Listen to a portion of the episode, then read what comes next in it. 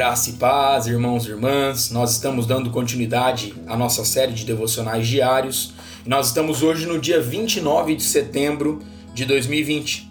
E o tema proposto para nós hoje é gerações. E o texto base ele se encontra lá em Eclesiastes, capítulo 1, o versículo 4, que nos diz assim: Geração vai e geração vem, mas a terra permanece para sempre. O bispo João Carlos ele fala que em seu escritório há um quadro que mostra a sua família, seu pai, sua mãe, com seus filhos, netos e bisnetos. Uma árvore genealógica de aproximadamente 60 pessoas. Esse quadro ele foi feito em 2004. Sendo assim, várias pessoas cujas fotos estão lá já não estão mais sobre a face da terra. Além disso, outros netos e bisnetos nasceram depois e suas fotos ainda não foram colocados ali. Então, iniciando a árvore é, genealógica, está a foto do pai do bispo e da mãe dele. Ele com aproximadamente 21 anos e ela em torno dos 18.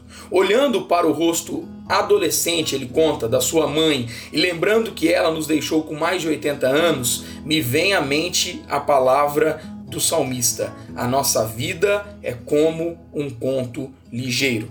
Gerações vieram e gerações se foram antes de nós. Eu quero que você entenda que gerações virão depois de nós. O autor de Eclesiastes não usa meias palavras, ele fala geração vai e geração vem.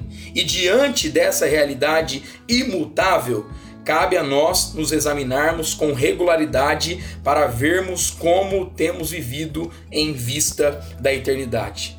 Deixamos a vida nos levar ou fazemos de cada dia uma oportunidade para compartilharmos a vida eterna?